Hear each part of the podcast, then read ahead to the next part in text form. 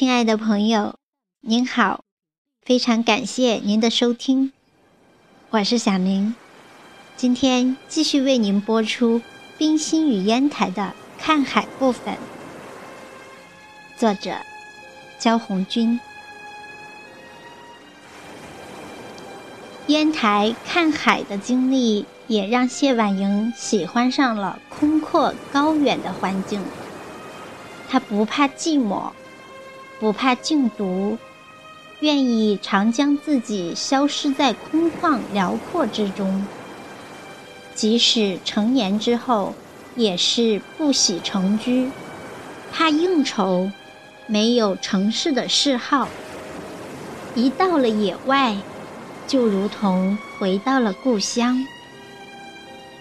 这种看海的经历和与海相伴的经验，超越了童年，陪伴了谢婉莹的一生。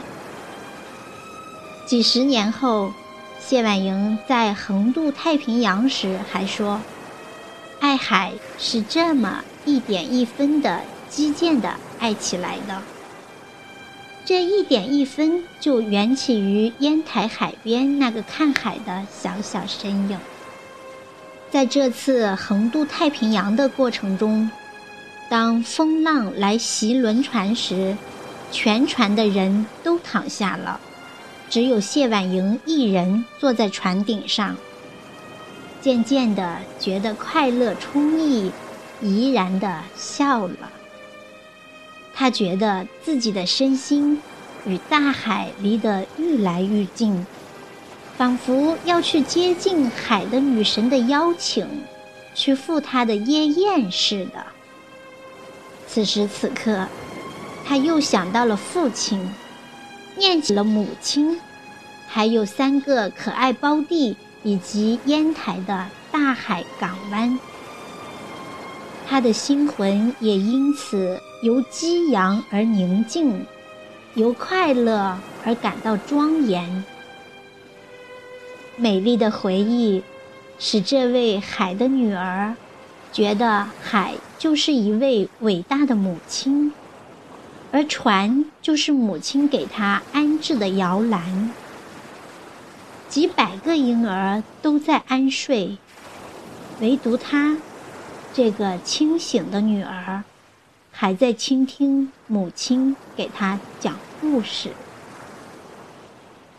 在她后来的文学作品中，有许多关于大海的描写，有晨风晓色中的大海，有夕阳晚照中的大海，有风雨凄迷中的大海，有雪花纷飞中的大海。他曾深情地写道：“我的童年是在海边度过的，我特别喜欢大海，所以在我早期的作品中经常有关于海的描写。每次拿起笔来，头一件事忆起的就是海。每次和朋友谈话，谈到风景。”海波又亲近谈话的暗线里。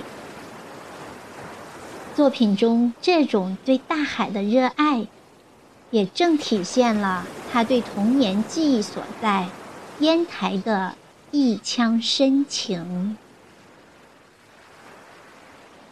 即使是在后来进入高龄又遭遇到动乱的时候，冰心先生也依然深爱着海。当我忧从中来，无可告语的时候，我一想到大海，我的心胸就开阔了起来，宁静了下去。大海是生之源，死之所。冰心先生曾一度提到，死后希望以万顷沧波做墓田，葬在。海波深处，那是何等的凄清，何等苍凉，又何等豪迈呀！大海的美丽多姿给冰心留下了永生难忘的印象。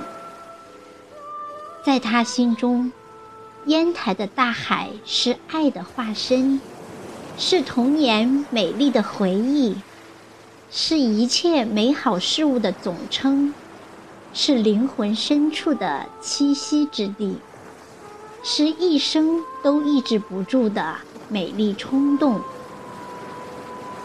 海滨的一草一木，一沙一墨，与冰心先生的生命小树相映成趣，吸收着山风海涛，成为其最初的恋慕。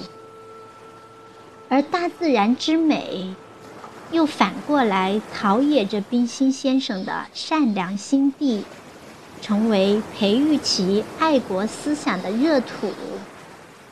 他是多么想好好保护着这美丽而珍贵的祖国的山与海啊！就这样，烟台成为冰心先生永远的精神故乡。他对父母家人的爱，经常拿对大海的爱来进行比喻。他曾有诗云：“父亲啊！”我怎样的爱你，也怎样爱你的海。除了双亲之爱，冰心与三个小弟有着手足深情。他们在一起时，海波又亲近谈话的暗线里，可见对大海的爱恋之情，自小便萦绕着他们。冰心先生也同弟弟们说：“我希望我们都像海，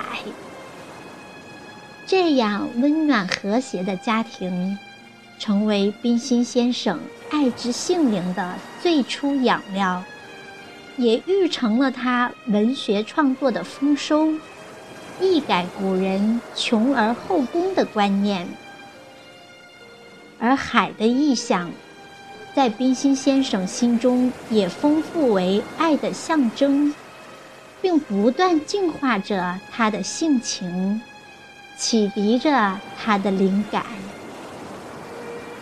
从这一天起，大海就在我的思想感情上占了一个极重要的位置。我常常心里想着他，嘴里谈着他，笔下。写着他，他对烟台大海的爱恋，已经融入到了生命之中，甚至到了痴迷的状态。这个富于幻想的女孩子，在小小年纪时，便已经面朝烟台的大海，构想了自己未来的生活。而且她的想法又是多么的高尚！她要为众生而操劳，终生当一个汪洋大海里的灯台手。我最喜欢在风雨之夜，倚栏凝望那灯塔上的一停一射的强光，它永远给我以无限的温暖快慰的感觉。但是，唯一的条件，灯塔手不要女孩子。然而，清净伟大、照射光明的生活，远不止灯台手，人生宽广得很。最终，冰心先生还是凭借着一颗海化的心，将满心的爱诉诸笔端。用温暖的文字来照亮人们的内心。当然，这是后话了。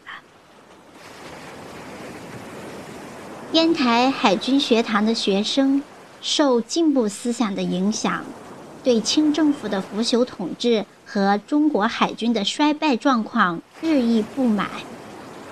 他们订阅不少清政府明令禁止的同盟会报刊。开始逐步同情和支持孙中山领导的资产阶级革命，个别学生甚至与同盟会建立秘密联系。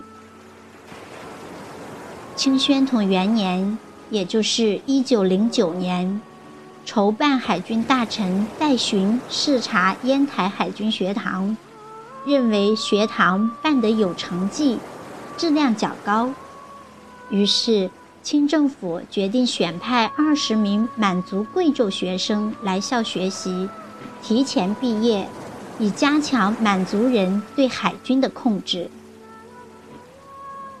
满族贵胄学生的到来，激起汉族学生强烈的反抗情绪，双方不断发生摩擦。宣统二年，也就是一九一零年的春季运动会上，为争夺一项锦标，互相仇视的满汉学生爆发激烈冲突。事件发生后，地方官员秉承朝廷旨意，要求校方严惩汉族学生。谢宝章不肯偏袒满族贵州学生，据理力争。不久，清政府命海军部官员郑汝成来校查办此事。郑汝成是谢宝章天津水师学堂的同班同学。他告诉谢宝章，烟台海军学堂中的各种进步活动已引起清政府的注意。京城的一些官员甚至指责谢宝章是乱党。郑汝成劝谢宝章赶快辞职，退身远祸，免得落个撤职查办的下场。谢宝章对清政府的腐朽统治已不抱幻想，毅然辞去监督职务，带着家人离开他倾注了八年心血的海军学堂，返回福州家乡。在家里，他不同意女儿谢婉莹扎耳朵眼儿，更不让给女儿穿锦鞋，也从来没有责备过女儿。父亲是婉莹启蒙的老师。自此，谢婉莹结束了在烟台看海的日子，结束了她一直念念不忘的烟台童年生活。自此，谢婉莹也就离开了故乡的海波。再然后。又离开了温暖和谐的家人，来到了北京，来到了美国，来到了昆明，开始不断的接触着庞杂的社会，不断的成长与思考，同时也不断的用笔记录下来。这个初出茅庐的思想纯洁的女青年。心中满是关于美、关于善的意念和印象。他也希望世上每一个家庭、每一个人，都像他自己和他的家庭一样的幸福。然而，在那个布满阴霾的年代，他却见到了许多普普通通而心地善良的人们遭遇着不幸。于是，他心中那片盛满爱的海洋变得不平静起来，渐渐被时代的浪潮推上了文学的道路。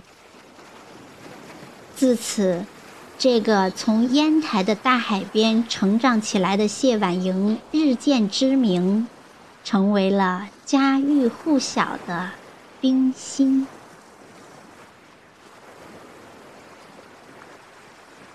好的，朋友们，今天的分享就到这里，感谢您的聆听。明天我们继续为您分享他的下一章节《烟台入梦来》。我是小宁，期待着和您再相会。